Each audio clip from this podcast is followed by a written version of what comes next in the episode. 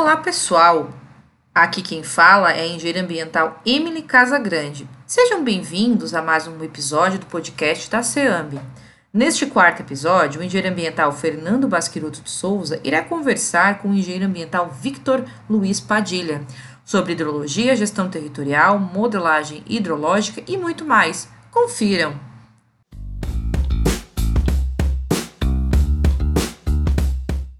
Este episódio é patrocinado pela HRA, Engenharia e Meio Ambiente. Você está precisando realizar um estudo hidrológico? Venha conhecer o serviço oferecido pela HRA Engenharia, onde pesquisadores e parceiros trazem soluções para o empreendimento. A HRA Engenharia atua com foco nas áreas de hidrologia aplicada, gestão de recursos hídricos e modelagem matemática, prestando serviços como estudos hidrológicos e hidráulicos, outorga de recursos hídricos e hidrometria. Confira mais no site hrraeng.com.br ou no Instagram hraeng.amb.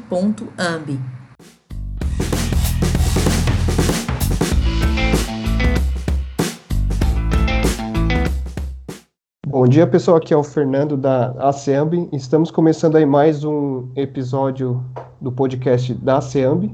E nesse episódio vamos estar conversando aí com o Vitor Padilha. Boa noite, é, boa noite, Vitor. Gostaria de agradecer aí a tua presença aí, tá compartilhando um pouco do seu trabalho.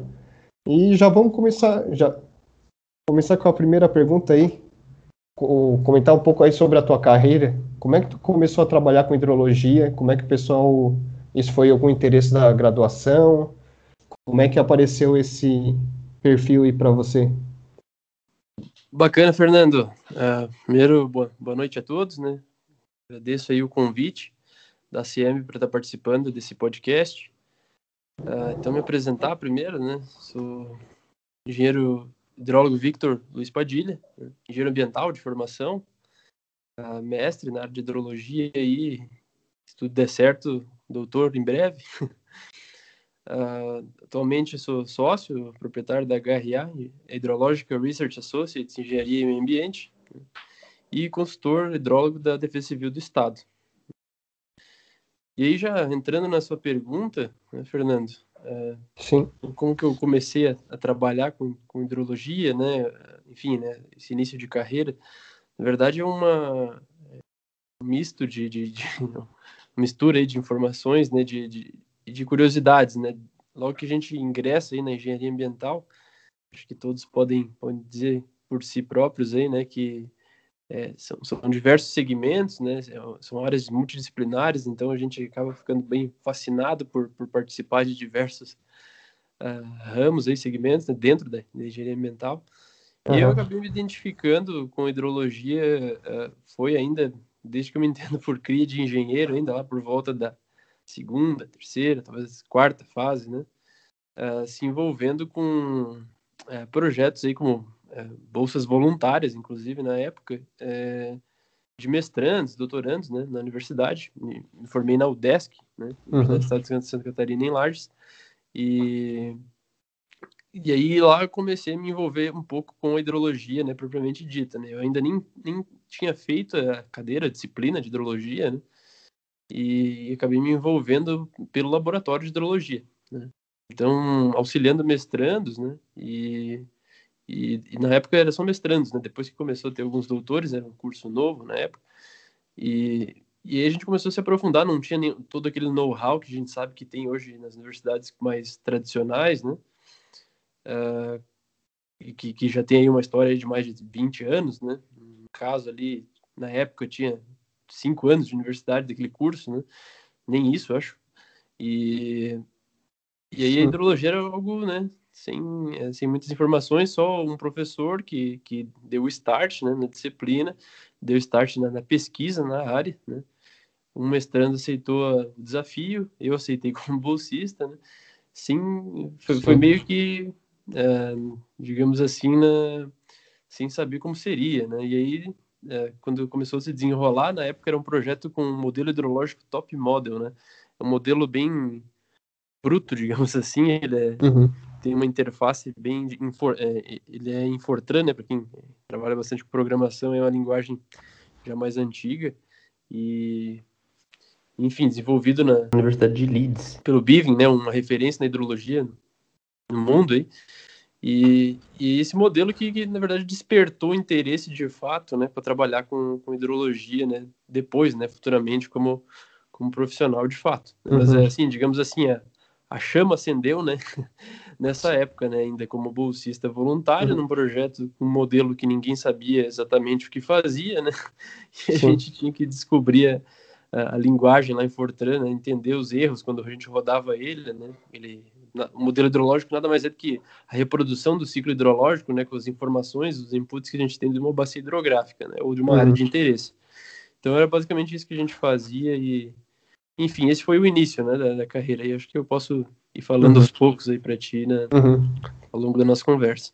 Então vamos dizer que você começou dentro de uma área acadêmica e acabou partindo depois mais para prestação de serviços ali depois que se formou, né?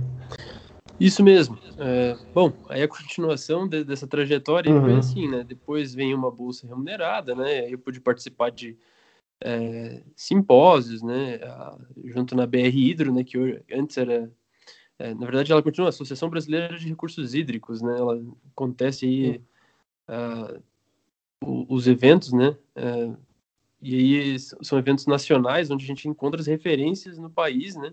E às vezes uhum. até internacionais apresentando trabalhos aí que apresentam o estado da arte aí, né, que a gente chama na área de hidrologia. Então aí que começou a se conhecer, é, a se entender, né, onde que eram os pontos focais de hidrologia no país, né, hoje a gente sabe, é, a UFSC é muito forte hoje, né, em Florianópolis, uhum. mas a, a, digamos assim, continua, já é há algum tempo, né, e continua ainda um ponto focal de hidrologia, o IPH hoje, né, no, no Rio Grande do Sul, na URGS, né, que é o uhum. Instituto de Pesquisas Hidráulicas, uh, digamos, da vanguarda né, na hidrologia. Mas hoje nós temos diversas universidades, tanto lá no Nordeste, né, aqui no, no, na região Sul, né, é, no Paraná, ali a UFPR a, e a UFSC aqui também que, que não, não ficam para trás. Né? Então, tem profissionais, tem professores muito competentes né, e também profissionais uhum. que estão sendo formados Sim. muito competentes né, nesse segmento em específico, né? na área de recursos hídricos e mais especificamente a hidrologia, hidráulica aplicada. Né? E aí, é, com, com, com essa. Uh, então, estendendo né, essa bolsa lá mais para o fim do curso, então, já trabalhando não só com modelo hidrológico, mas começando a se envolver já com, com um pouco de drenagem urbana, né? É, também modelos hidráulicos, assim que começou o envolvimento também, então, de fato, com a prestação de serviço ali logo depois de estar tá formado, né? Uhum. Mas essa, é, digamos assim, foi o, o start, né, para é, logo depois de, de, de, trabalhar na parte mais acadêmica, então é, uhum. com, com, cases mais acadêmicos, aí evoluir né, para situações reais, né, situações de cotidiano onde realmente poderiam ser aplicados aqueles conceitos né, que a gente via em artigos uhum. científicos, né, assim por diante. Então, uh, aí, logo que eu me formei, então, uh, acabou que eu uh, já segui, já emendei um mestrado na área, mas, claro, uhum. trabalhando uh, dentro da engenharia ambiental, né? Acabei trabalhando com, com outra área, em, em, gerente de um aterro sanitário. Uh, tinha uma, um, um, pouquinho de hidrologia, digamos uhum, assim, né? Porque sim. sempre tem um pouco questão do balanço hídrico lá no caso uhum. aterro, mas enfim, era outra, era outro foco lá, né? Mas é, em paralelo com o mestrado, então eu tive outras experiências profissionais, mas nunca me afastei da hidrologia, né, em nenhum momento, né, e é isso que me, me, trouxe, me traz até os dias de hoje, né, uhum. estando envolvido com a consultoria especializada diretamente é, relacionada com hidrologia, né, e também essa, esse vínculo com a Defesa Civil do Estado. Uhum. E hoje tu tu estás fazendo também o doutorado, né? Quais dificuldades que tu tá tu tem encontrado é, muitas vezes a gente nota que o, o pessoal também comenta bastante na rede social, existe uma bastante discussão sobre isso, que tem uma, uma certa distância entre o acadêmico e o profissional, né? Quando tu fez o mestrado o e fazendo o doutorado, tu, quais dificuldades assim que tu encontra, tanto por questões de aplicações e ao longo do, do processo aí, que outras dificuldades tu tem encontrado? Ah, sim, sem dúvidas. Isso eu acho que acontece em muitas carreiras, né, em muitas áreas hoje, né, uhum. engenharias, né, como um todo. mas falando da hidrologia, né, dos hidrólogos hoje que estão se formando, uh, primeiro que uh, se chama muita atenção, né, quase que antes, né, sei lá, uns 10, 15 anos atrás, era não se imaginava, né, essa força de, de pessoas se graduando, né, uhum. engenharia, né, nesse, no nosso caso, engenharia ambiental. E aí hoje a gente vê quase que uma, uh, não, não, não vê uh, Uh, não vê as pessoas dizendo que ah, vamos ficar formados só, né, e não vamos partir para a pós-graduação. Por mais que não seja um mestrado, né, as pessoas estão indo para uma pós-graduação, enfim, está se tornando cada vez algo mais comum, né, se assim a gente Sim. pode dizer. E, e acaba que, uh, por um lado, né, parece que uh, acaba aproximando o profissional do acadêmico por conta de ter mais pessoas, né, com mestrado, ter mais pessoas com especializações, enfim, né, que atuam no mercado de trabalho, mas ao uhum. mesmo tempo algum, tem alguns resquícios, né? Alguns problemas que já são patológicos, se assim a gente pode dizer, uhum. ou que são uh, da área acadêmica em si, né, que acaba afastando do profissional. Então, algumas pessoas buscam aproximar né, os dois e outras até acabam pelo talvez involuntariamente, alguns talvez voluntariamente, né, mas acabam afastando. Uhum. O que, seriam essas, essas dificuldades? Né? Então, falando do mestrado primeiro, né? Primeiro, ele foi essencial para eu trabalhar no ramo, mas eu não diria que é um requisito é, obrigatório, né? Eu diria Sim. que é recomendável, obviamente, mas uh, por conta de você precisar dedicar um tempo especificamente para esse assunto, né?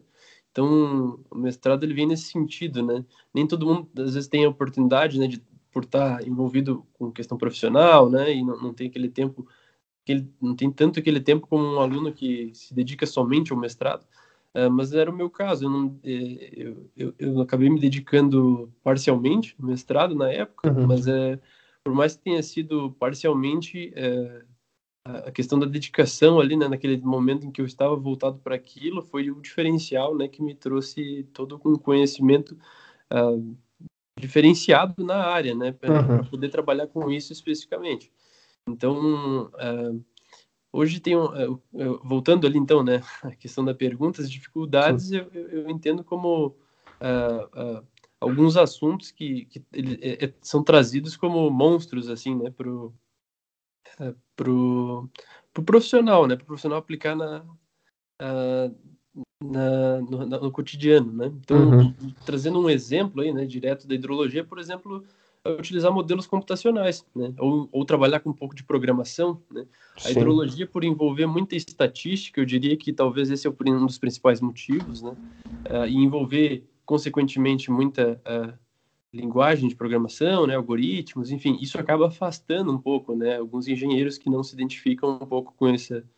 Com, com, com, trabalhar com isso, né? Trabalhar com linguagem de programação e realmente não é, é eu não sou programador e, e e entendo o básico de, de programação, mas uh, uh, não, não, precisa se tratar como um monstro hidrologia né, por conta disso, né? Mas eu, eu entendo que esse talvez é o principal, uh, no, no caso, né? Cada área tem o seu, talvez, maior pedra no sapato aí, né? Mas no Sim. caso da hidrologia eu traria talvez isso, né? Por conta da de um receio, né, dos profissionais que, que, que não entendem linguagem de programação né, e acham que né? Pode, pode, pode ser um problema, então, trabalhar na área. Então, isso acaba afastando, né? uhum. e aí cria uma, uma, uma, grande distância né, entre o acadêmico e o profissional na área de hidrologia, né, eu diria. É, até o podcast passado foi sobre programação. O, o engenheiro ambiental Luiz Henrique ele comentou bastante, e, embora ele não esteja tão inserido na área acadêmica, ele demonstrou ali que facilita bastante, né? Que se tu for fazer todo aqueles cálculos de hidrologia, às vezes tu tem que aplicar várias vezes, várias rodadas, ah, modifica um parâmetro, tu acaba, ah, se tu vai, vai fazer no Excel, tu faz umas planilhas gigantescas. Agora, se tu faz uma em linguagem de programação, às vezes tu ganha em velocidade, já gera os gráficos tudo automático. Então tem uma certa automatização aí que facilita bastante, né? Com certeza, com certeza. E uh, essa questão de, de, Às vezes a gente tem lá o software, né? Que é o caso hoje, a gente tem modelos hoje, né? Que, que uhum. executam é, alguns passos, né, pulam alguns passos que a gente faria no braço, digamos assim. Uhum. E, e primeiro é essencial tu, tu conhecer, saber o que, que cada botão está fazendo, né? Porque muitas vezes lá o resultado final ele é uma consequência de uma série de passos que tu fez, né? E se tu não sabe é, o caminho que tu percorreu até ali, né, tu pode estar, tá, no caso, se for um cliente, né, ou se for uhum. para um resultado de um produto para um município, se for um resultado para uma indústria, para uma fábrica, né, para um empreendimento, para um loteamento, enfim. Uh, a gente já vai falar depois, acredito, sobre isso, um, uhum. indicar um nível, a cota de, de inundação é, de forma né, errônea para algum lugar, é, uhum. Você pode estar ampliando uma área de risco, muitas vezes, você pode estar reduzindo uma área de risco, então é um assunto extremamente uh, importante, né, pertinente, que deve ser tomado cuidado, né? Então, uhum. uh, como tu trouxe, é, talvez até esclarecendo um pouco mais, assim, a ideia não é, é, que programação, né, se refere tanto ao meio acadêmico, muito pelo contrário, né? Às vezes é, é, é a forma de, de, empreender, né, dentro da engenharia ambiental. Uhum. Mas a, a eu vejo muito como um monstro para aqueles que não querem realmente se envolver com isso, né? E aí Sim. acaba afastando, né? É, da área, né? Então, entendo um pouco dessa maneira. Uhum. É, o pessoal tem uma, uma certa bronca com programação. E acho também interessante comentar ali que tu falou de ter que saber o que está apertando os botões, né? Eu acho que nesse sentido o mestrado, o doutorado, a especialização em si, ela agrega bastante, porque às vezes na própria graduação, é, cinco anos são bastante, mas a coisa passa muito corrida, são muitos temas, então a pós-graduação acaba auxiliando aí para afunilar esse conhecimento, né? Tipo, foco total num, num tema só, né? Com certeza, com certeza. E eu acho que só adicionando assim dificuldades, talvez, uhum. né? Podem não ser dificuldades para uns, né? Mas é podem ser para outros. É, a, é, outra questão é referências principais da, do segmento, aí, né? São a maioria fora do país, né? Então, Sim. mas isso acho que é algo talvez generalizado para mais alguns assuntos, onde é, é, você quer entender, você quer ouvir da fonte, né? Daquele que, que, que realmente difundiu o assunto, né? Aquele referência no assunto, o cara casca grossa, né? No assunto, uhum é, tu tem que ler inglês, né? Tu tem que procurar o material uhum. em inglês, tem que estar tá indo atrás para, é, enfim, né? Tá bem resguardado, né? Com aquilo que você quer é, apresentar, seja para um cliente, né? Ou para a universidade, enfim, né? Para o teu mestrado, teu doutorado, enfim. Uhum. É, eu, eu acho que vai muito por aí, né? Tem, uhum. tem esse, outro, esse outro ponto importante trazer. É, hoje inglês é fundamental, né? Não, não dá para fugir dele. E tipo, saindo um pouco da área acadêmica, que dentro da hidrologia, na prestação de serviço, que que tu hoje tu tem ali a, empresa que atua nessa área, uh, o pessoal, tu vês que existe um ramo específico dentro da hidrologia que o pessoal costuma trabalhar com mais frequência, não? O pessoal trabalha mais com hidrometria, sei lá, com REC-RAS, HMS? Ah, sim. É, acho que a gente pode falar de, de, de, de muitas ela é um, a hidrologia acaba sendo bem ampla, né? Mas é, uhum. pode focar em algumas coisas, pode trabalhar Sim. com um pouco de cada um, né? Tu pode ser especialista mais em uma coisa que outra, né? Mas uhum. é importante ter a visão geral, né, dela. Sim. Então eu diria que assim, é, é, a gente pode dividir em hidrologia superficial, né? Hidrogeologia, né? Uhum. E acaba trabalhando muito com geólogos, né? Por conta uhum. de algumas questões de atribuição. Não vai ser o assunto do nosso podcast de hoje, né? Mas uhum. é um uhum. assunto bem discutido, acredito, dentro da associação. Uhum. E então envolve um pouco de trabalho multidisciplinar na hidrologia, por exemplo. A socio-hidrologia é um termo bem meio pode parecer meio esquisito até, mas é um termo bem atual, é, nível mundial, assim, né? Socio-hidrologia, uhum. bastante divulgado pelo professor Massato, bem conhecido em hidrologia aí no uh, no Brasil, e ele traz muito esse termo para, enfim, né, o envolvimento da, da população para com dados hidrológicos, né, para com coleta de dados, para com auxílio né, em respostas uhum. aí, principalmente aí já trazendo, né, um pouco para aquilo que eu trabalho hoje, né, com avaliação de áreas de risco, né, uhum. é, resposta a desastres e assim por diante, mas é sociodrologia é bastante importante nesse sentido. Uh, hidrologia aplicada, né, que aí vai, vai trazer a gente para hidráulica, né? Com, é, Sim. É, não tem como não falar de um sem falar do outro, né? Então a gente aplica alguns conceitos de hidrologia, né, para a gente ter um o output, né, uma saída ali. Então a hidrologia é o input, né, entrada para para hidráulica, né, para a gente fazer projetos de drenagem, né, drenagem urbana, macrodrenagem, microdrenagem, enfim, né. Uh, então um é extremamente dependente do outro. Uh, e aí também uh, mudanças climáticas dá para a gente trazer como uma área, né? Uhum. Uh, riscos e desastres que eu comentei já. A própria hidrometria, né? Medição de vazão em rios, sejam de arroios, né? Rios de porte menor ou, ou grandes rios, né? Uh, hidrometria, topobatimetria, são todos segmentos aí que os engenheiros ambientais, né, dentro da hidrologia, um pouquinho de hidrologia vai ter em cada um desses segmentos, uhum. né, e, e, e pode-se atuar, né. Uh, e aí, já falando um pouco de, de, de serviços que, que, que, a gente presta um pouco ali, mas também uhum. de maneira geral, é, eu acho que a gente pode dividir em, é, em, em grandes áreas, né, então, que eu já falei, né, estudos hidrológicos, estudos hidráulicos, né, é, estudos geológicos, hidrogeológicos, então tra trabalhando um pouco mais com, com a questão de águas subterrâneas, né, só freático, aquífero, né, envolve um pouco de conhecimento de, de, geologia, então por isso né, eu trabalho com geólogo muitas vezes. Uhum. Uh, estudos voltados aí para a outorga de recursos hídricos, então é, trabalho hoje com, com SDE, né, para outorga, seja para qual for o uso, né, hoje é importantíssimo essa questão de essa interface com é, com questão da outorga para uso, né, seja consultivo, não consultivo, enfim. Uh, estudos de potenciais hidrelétricos, acho que a hidrologia, ela, ela hoje, né, ela está como, talvez é a hype da hidrologia, né, é uhum. trabalhar com, com, aproveitamentos aí de potenciais hidrelétricos que é, PCH, CGH, né, a gente sabe que hoje é, é, é foco de muito investimento no país, né, é, é maior é, fonte, talvez, né, do, é a nossa maior fonte né, de energia e, e energia renovável, então o pessoal uh, investe com força nessa área, né, e aí está um, tá um ramo, um segmento aí que com certeza é interessante né, para o engenheiro ambiental estar inserido. E nesse uhum. caso, né, como hidrólogo, aí tu acaba tendo, essa, além da questão ambiental né, toda, também é, é esse viés, né, mais de aproveitamento hidrelétrico, né, que seria uhum. aproveitar uma queda, né, uma vazão de um rio, né, para se ter ali uma, uma, geração de energia, né.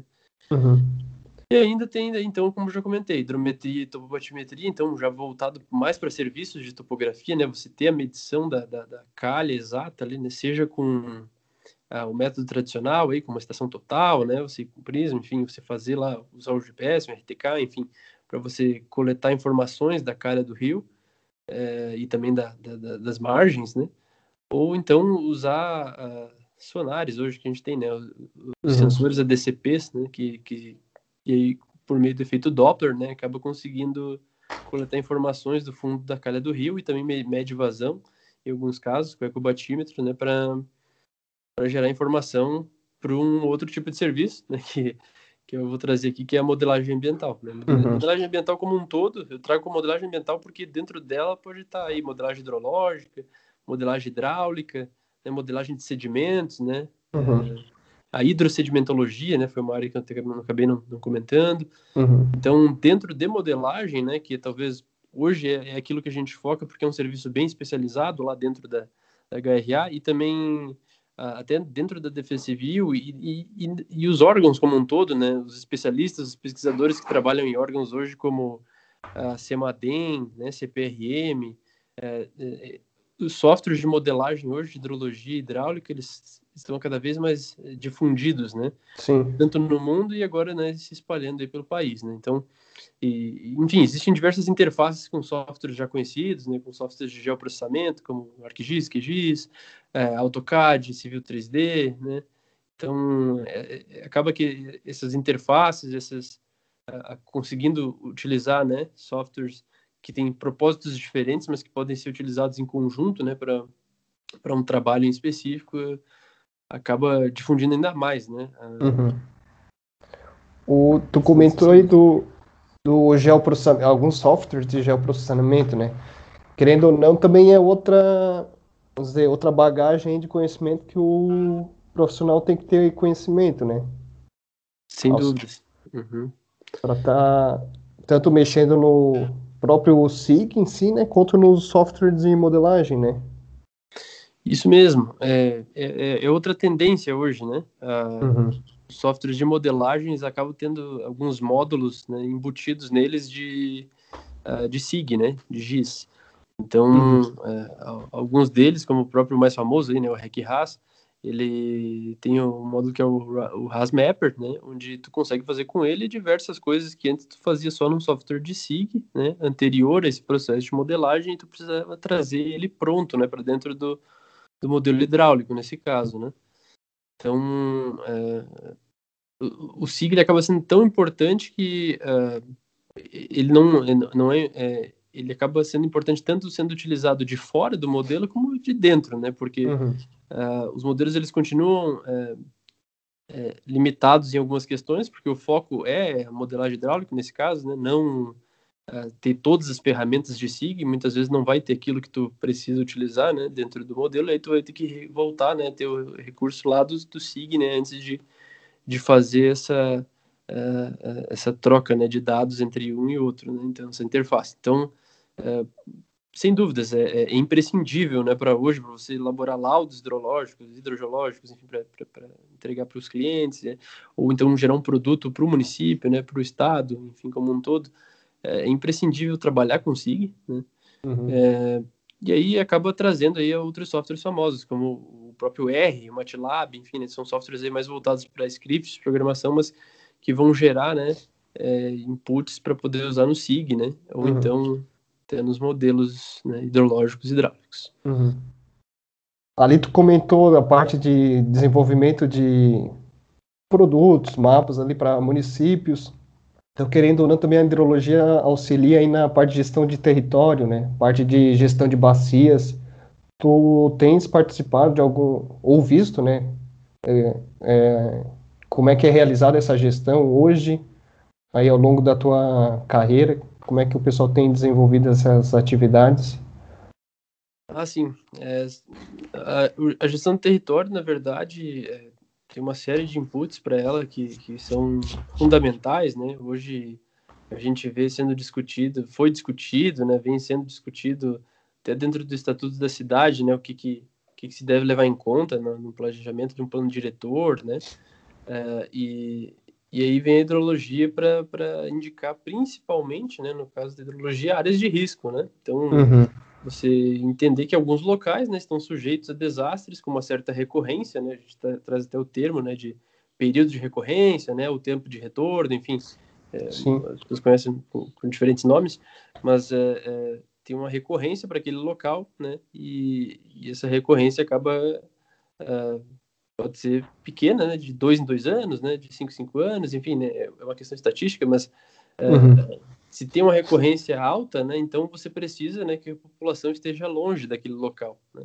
A gente sabe que muitas vezes não é o que acontece hoje, né, uhum. mas uh, a gente já pode atuar daí na gestão do território com duas, duas formas, é, de duas formas, né, com medidas uh, mitigadoras aí de, de, de cunho estrutural, né, ou não estrutural, né? então pode ser medidas estruturais aí, como hoje a gente tem algumas no Vale do Itajaí, né, e, tem, e são previstas algumas outras ainda, uhum. mas, uh, são barragens de contenção de cheias, né, diques, uh, extravasores, alargamentos de calha, né, todas essas obras aí uh, extremamente vultuosas, assim a gente pode uhum. dizer, elas influenciam né, no comportamento do, do, daquele rio específico, daquela bacia hidrográfica específica, para que uma população né, possa morar num determinado local né, que é uma área de risco, né, que tem uma recorrência alta a inundações, por exemplo. Uhum. Pode ser deslizamento, pode ser outras coisas, né, mas falando de hidrologia, um pouco inundações nesse caso. Né?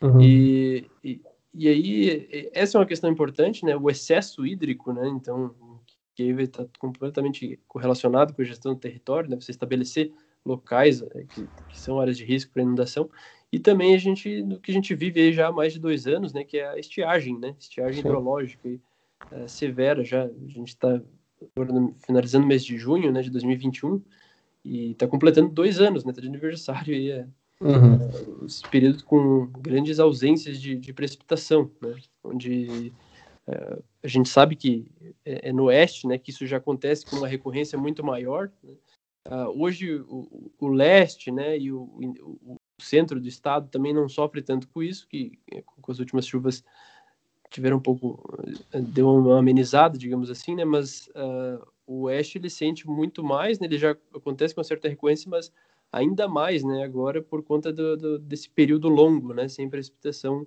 né, acima da média, né, que a gente traz aí uma forma de, de visualização mensal, né, então acima da média.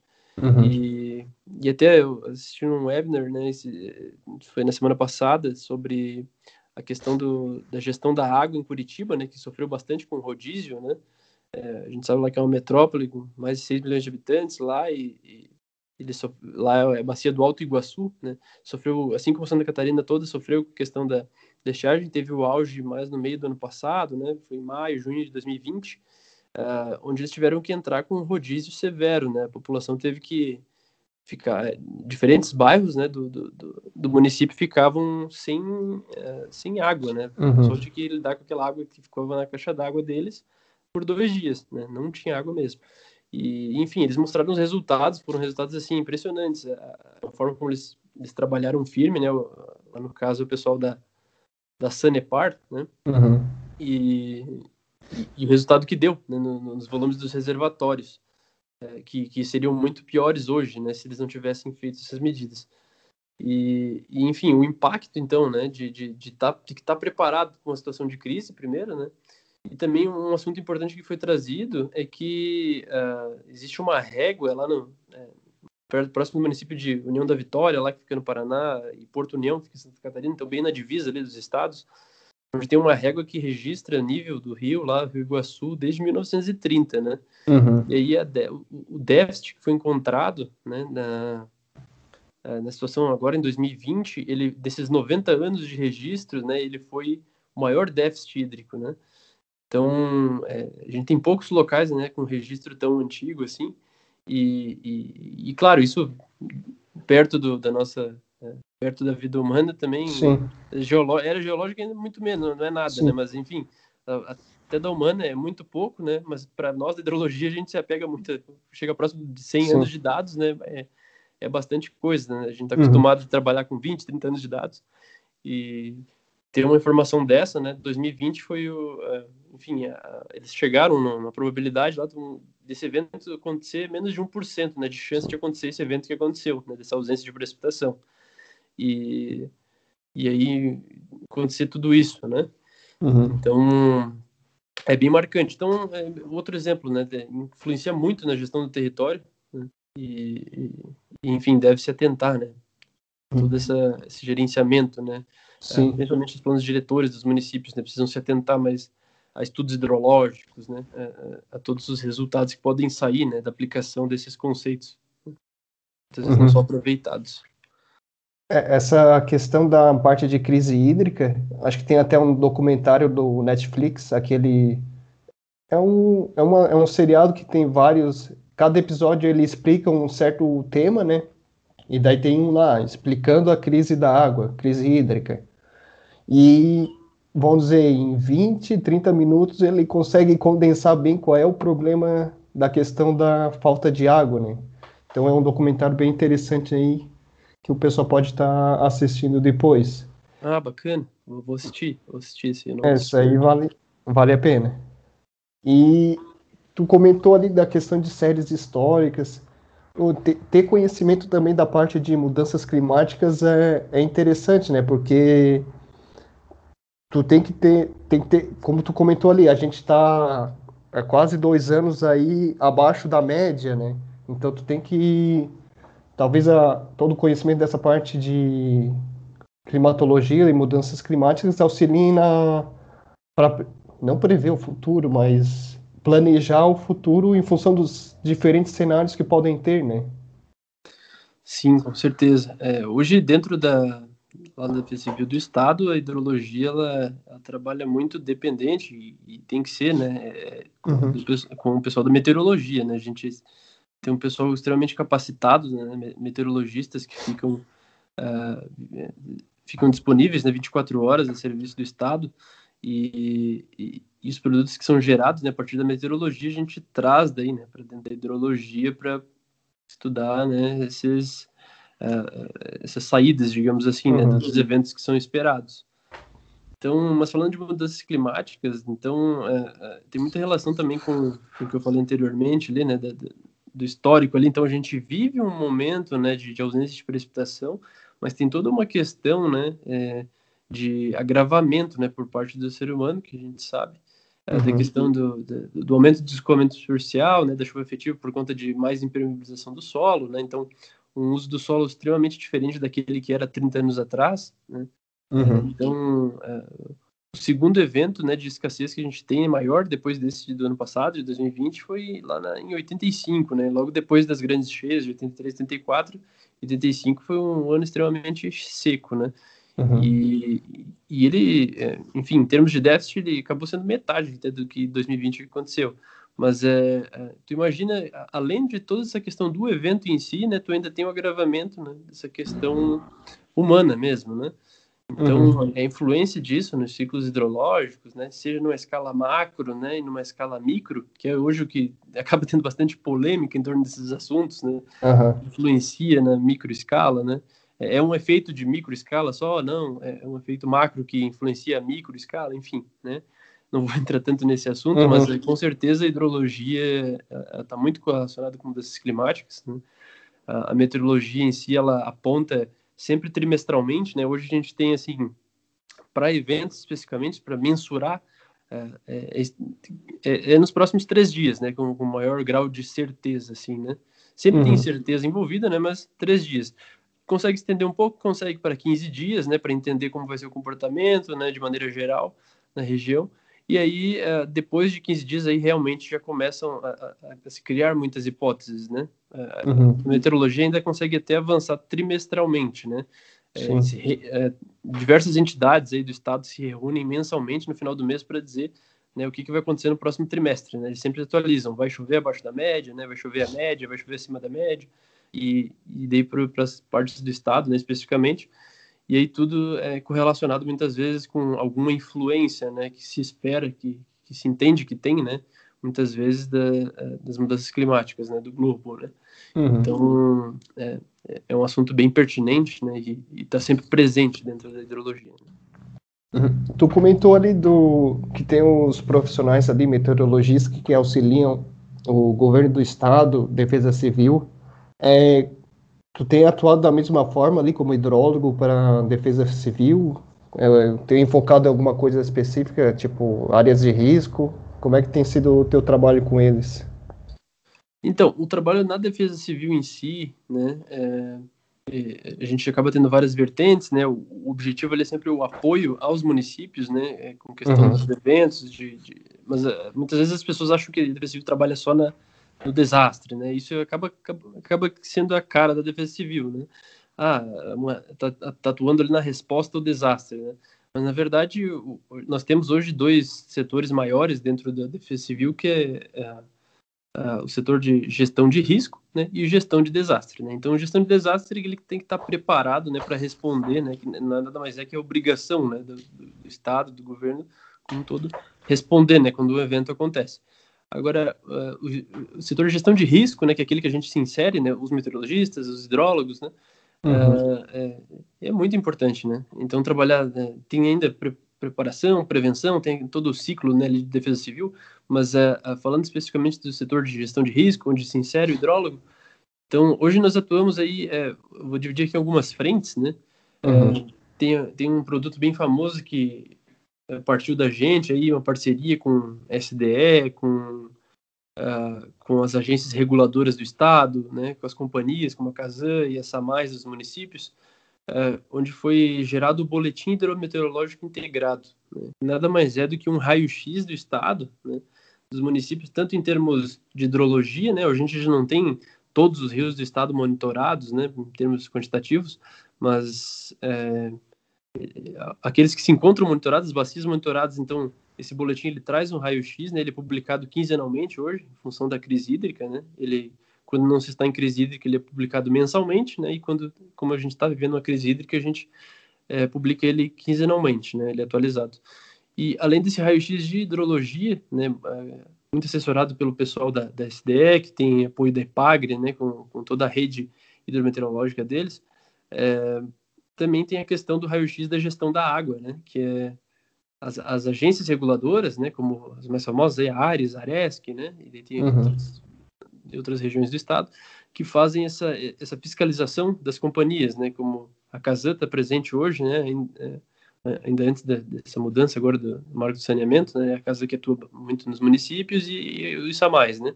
Uhum. Então, é, a gente tem um raio-x dessas duas coisas principais. Então, isso é um, é um, trabalho, ele acabou entrando, né? Na, na questão operacional da defesa civil. Né? Então, entra muito essa questão de prevenção, né? Gestão de risco.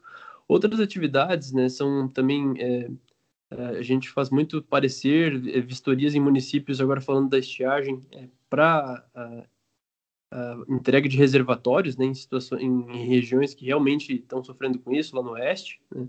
Então a gente faz o dimensionamento todo para comunidades ali, é, para dar uma, um resguardo técnico né, e jurídico para que o governo do estado possa né, ceder, por exemplo, né, reservatórios, uh, mas também tem outras outras formas né, de governo de auxílio, é, como é, além do, dos reservatórios, está é, atuando com diesel, por exemplo, né, os caminhões uhum. pipa, enfim, né, algumas outras ações aí de ajuda humanitária, mas é, a gente dá o suporte na questão técnica, né, dimensionando a tal volume né, por essa quantidade de pessoas, né, enfim, essa é uma, uma outra atuação.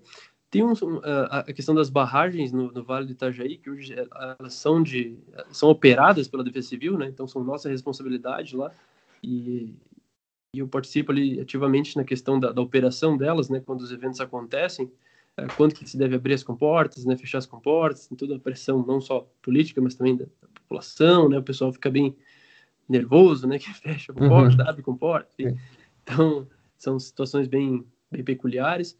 E também tem um setor de hoje, de, a gente pode dizer assim, de vanguarda. A Defesa Civil ela já é referência no país, né, a Defesa Civil de Santa Catarina, mas é, ela está na vanguarda, digamos assim, atuando com, com um software né, de uma empresa contratada pela, pela Defesa Civil do Estado, que é um software que apresenta a situação e a previsão né, de eventos hidrológicos críticos a uhum. partir dos modelos meteorológicos, né, aqueles que os meteorologistas avaliam.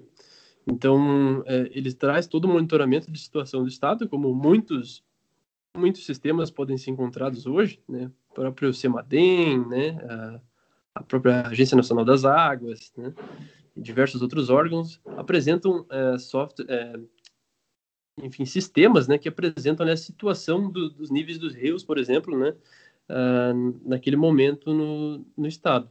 E esse sistema que está sendo desenvolvido na, dentro da Defesa Civil, ele acaba trazendo também boletins diários, né, que atualizam aí essas previsões para os próximos três dias, para os próximos 15 dias, em 35 pontos, né, que foram ah, classificados como os principais 35 pontos, aí, municípios, no caso, né, 35 bacias, é, que sofrem mais com o evento de inundação gradual no estado, e esse, esse sistema ele, ele faz a previsão né, desses eventos hidrológicos críticos e a gente está atuando ali sempre é, por, pra, porque está na vanguarda, na verdade. Né? Ninguém acaba se arriscando muito em trabalhar com previsão de um sistema operacional por conta das diversas incertezas dos modelos meteorológicos, né? Uhum. Então todo esse, esse, trabalho de calibração, né, de estar tá respondendo corretamente as bacias, né, cada bacia com a sua peculiaridade, tem uma bacia, por exemplo, lá em, em Camboriú que é uma bacia de resposta rápida, né, a bacia lá de Canoinhas que é uma bacia de resposta um pouco mais lenta, porque é, um, é uma bacia grande, né?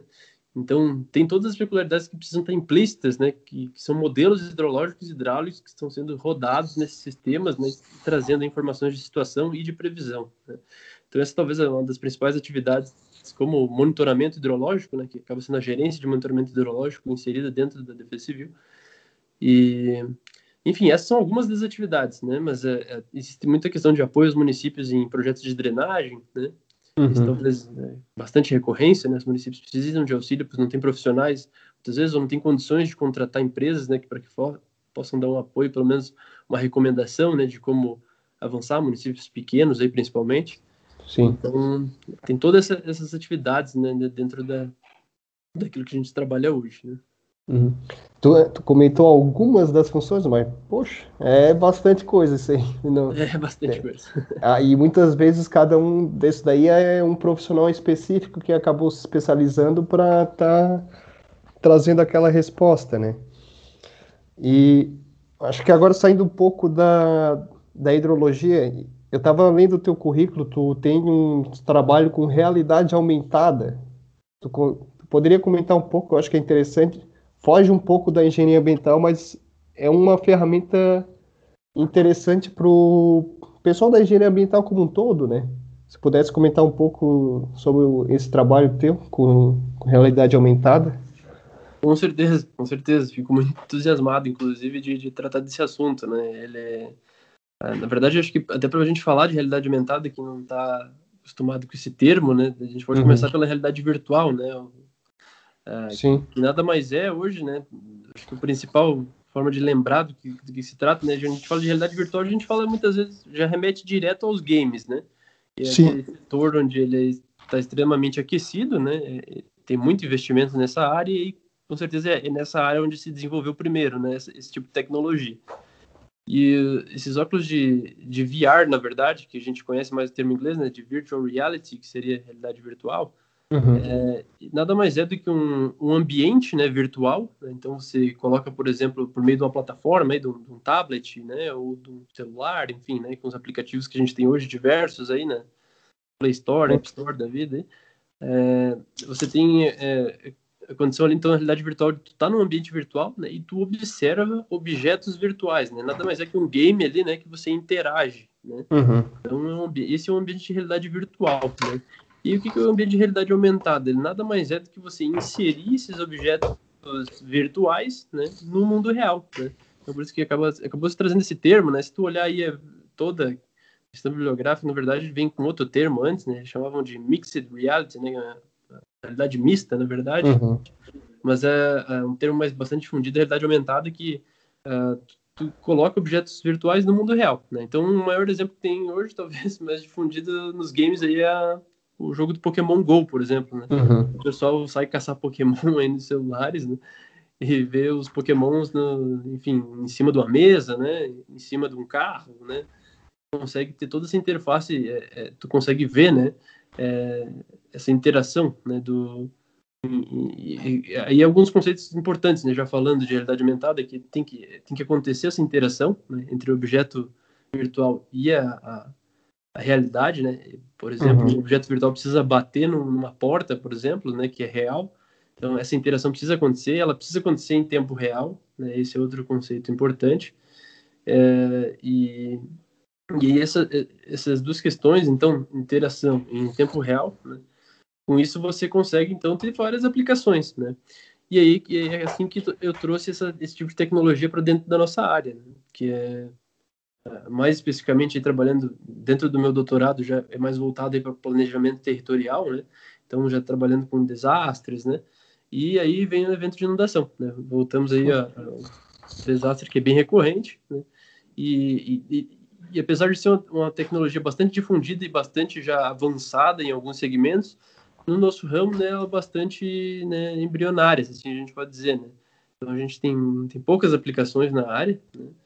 E, e, e aí o objetivo do doutorado é justamente esse, né? A gente está fazendo uma aplicação aí, tanto em, em, escala aí já de, de maquete, como é, em escala real mesmo, né? Você, então, o que, que é a ideia? É, é o tomador de decisão, né? Então, vamos lá, um, um prefeito, né? Lá na sua uhum. cidade. Uh, Para ele é muito técnico a gente, o engenheiro ambiental, ir lá e dizer ah, por um tempo de retorno aqui de 5 anos, de 10 anos, né? É, essa água desse rio aqui, ele chega aqui na sua canela, né? Aqui no seu joelho, né? nessa, nessa altura desse muro, dessa casa, né? Isso fica muito, uh, enfim, pode ficar muito claro para os técnicos muitas vezes, né? Mas a, a, a, possibilidade de visualizar isso, né? Em tempo real ali, né? Você mostrar, né? então nada mais é que um output, uma saída de um modelo hidráulico, do modelo hidrológico, depois do hidráulico, né? Tu vai visualizar esse produto em realidade aumentada, né, e o tomador de decisão vai conseguir ver né, essa água batendo ali no joelho dele, por exemplo, né, ou batendo ali no muro daquela casa, né, ou subindo por cima do carro. Né. Hoje, uhum. a, a, BBC, enfim, esses grandes players aí de, de comunicação, eles usam muito esses, esses artifícios, né, uhum. para mostrar para mostrar é, poder mostrar eventos, por exemplo, né? O Japão usa muito isso, né? O Japão pra, ocorre muitos desastres lá. Eles trazem muito esse, esse uso da realidade aumentada para mostrar o que aconteceria, por exemplo, num terremoto, né? É, enfim, né? E aí eles conseguem parametrizando isso, que é essa ideia, né? Eu posso parametrizar, colocar, por exemplo, uma cota, né? É, eu parametrizar tal cota, né? Vai atingir tal local, né? E assim por diante. Né? Então, essa é a ideia da aplicação, né? Da, da uhum. realidade aumentada na prevenção de desastres, né? E, enfim, né? na área de gestão de risco também. Né? É uma novidade no, no segmento, assim.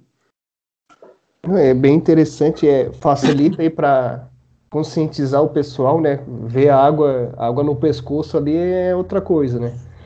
Tu, é, tu, coment, tu, comentou do Japão ali, eu lembro, eu, se eu não me engano, eu acho que é a prefeitura de Ryogo, e não lembro agora exatamente qual é a cidade, que eles têm, não é realidade aumentada, mas eles têm ali um SIG, que tu consegue visualizar pontos onde é, tem possível áreas de risco, né, deslizamento, inundação, e nos locais onde tem inundação, tu consegue clicar e ver um vídeo da água subindo naquele local. Tipo, tem uma foto do local e tu vê a água subindo. Então, eu acho que esse tipo de auxílio aí na conscientização é acaba se tornando fundamental e facilita aí a comunicação. Legal, é fundamental mesmo. Uhum. Acho que a aplicação disso, é, ela está mais no, no, no, Oriente lá ainda, né? Mas uh, tem alguns trabalhos no Ocidente aqui na, na Terra, né? Mais disponíveis, uhum. na verdade, na Inglaterra, é, de profissionais trabalhando com isso, né? Para, por exemplo, avaliar a influência de um dispositivo hidráulico. Então, pode ser uma ponte, né? Colocar uma ponte, ela vai estrangular um rio, né? A gente uhum. avalia isso hoje com o modelo hidráulico, né? Mas você poder visualizar isso, né, em tempo real, no local, né? Imagina, então, o poder disso, né, para um tomador de decisão. Uhum. Né? tem um potencial bastante interessante. Não, bem. Tem, temos muito para andar aí, mas é, é bem importante ter essa. o pessoal aí fazendo essa parte da pesquisa. E, Vitor, então, para encerrar o nosso podcast, a nossa conversa, é, antes de encerrar, também agradecer novamente, né? E quiser deixar aí uma mensagem para o pessoal que quer trabalhar com hidrologia, deixar teus contatos aí, onde o pessoal pode te seguir na, na rede social, para estar tá acompanhando o teu trabalho. Então, é ah, contigo. Bacana. Obrigado, Fernando. Bom, é, acho que primeiro é, é importante falar é, de alguns. É, a gente tem alguns eventos aí próximos acontecendo, então acho que é sempre importante uhum. falar, o pessoal está acompanhando. Primeiro, falando da Defesa Civil, ali a gente vai ter uma live que vai acontecer nessa sexta-feira, dia 2 de julho, né? É, que vai estar tá falando aí sobre tendências, impactos e operação para o próximo trimestre, né? Então, vai estar tá falando lá é, Murilo Freta, que é um meteorologista-chefe que trabalha Defesa Civil do Estado, né? Eu uhum. vou estar tá falando um pouco da parte de hidrologia, né, como hidrólogo responsável lá. Uh, e aí também o diretor de, de, gestão de desastres vai estar falando também um pouco da, da atividade, né, da, da, resposta em si. Então são uh, vão ser três palestras, né, vai ter uma mediação, vai estar disponível para perguntas, né, em tempo real, vai acontecer no YouTube. E, e aí tá, vai acontecer nessa sexta-feira, 2 de julho, às 15 horas, né, quem não puder, por conta do horário, né, participar, vai, tá, vai ficar gravado também no, no canal da Defesa Civil, né, Defesa Civil SC, em todas as mídias aí. Uhum. Uh, YouTube, Instagram, né, Twitter, né, Defesa Civil SC. Né? E uh, outro evento aí, é, falando um pouco da, da HRA, da Hidrológica Research Associates, a gente está lançando aí, a gente já teve um curso de Hack HMS que está disponível na plataforma Hotmart, né? Teve, já estou um tempo aí para passar para o Fernando mais informações. Uhum. A gente vai, vai bolar uma, um desconto bem bacana para o associado da CEAMB, né? E, e aí o curso de Hack HMS, na verdade, ele já está pronto, já está disponível lá, mas a, a, novidade é o curso de Hack RAS, né, que, que, que, assim, a gente vai, sinceramente, vai ser um, vai ser um, um valor bem acessível, que hoje os cursos voltados para esses modelos muito específicos, eles são extremamente caros, né, acima de mil reais as inscrições, uhum. e a gente vai buscar tornar esse, esses valores bem acessíveis, não só o curso, o valor normal, assim como já com desconto para os associados da CIAMB, né? Uhum. E, enfim, depois acho que a gente pode estar deixando disponível o link, né, para o pessoal estar tá acessando. Sim. Mas, o site uh, da CIAMB. Isso, mas é, é, é, dentro dessa, desse segmento, né? E aí já uhum. falando uh, como que, que, que, podem me encontrar aí, então, uh, as principais atividades profissionais, na verdade, eu não, não publico tanto no meu perfil pessoal, é mais da, dentro da, da própria Defesa Civil ou então na HRA, né? Podem seguir lá no, no Instagram, HRAEng, né? que é HRA Engenharia. E, uh, enfim, no LinkedIn, né? São as plataformas que a gente mais usa lá, é, LinkedIn e Instagram. E, e acho que acho que eu pude, espero, né, poder ter auxiliado aí a trazer um pouco desse assunto que eu amo, né, e poderia estar falando por horas aqui, né, sobre hidrologia, que é realmente eu me encontrei com essa área, então aqueles que têm interesse em, em seguir nessa área, eu, eu deixo meu contato à disposição aí, né, podem me procurar, não sei se vai ficar na descrição aqui do podcast, enfim, mas é, é vocês podem estar me, estar me procurando aí, né, Victor Padilha, Victor Luiz Padilha, meu nome completo.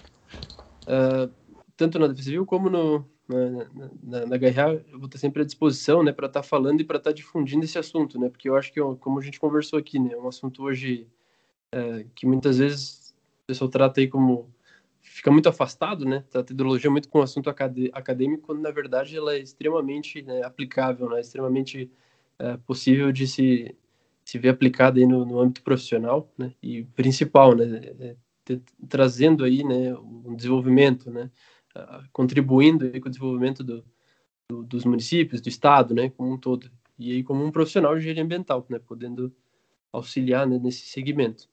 Então, mais uma vez, eu queria agradecer né, o espaço para poder estar tá, tá falando sobre esse assunto que eu, que eu gosto muito. Né? É, eu já falei um pouco do, é, dos contatos que eu deixo à disposição aí e agradeço, Fernando, pelo convite. Nós que agradecemos, Victor. Então, pessoal, até mais.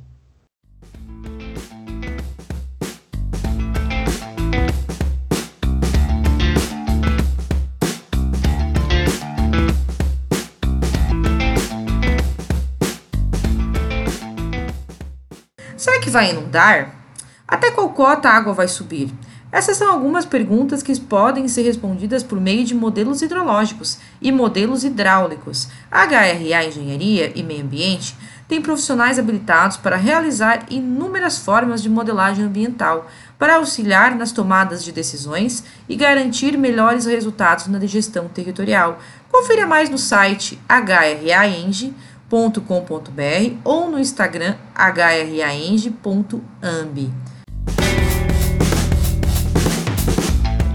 E chegamos ao fim do nosso podcast.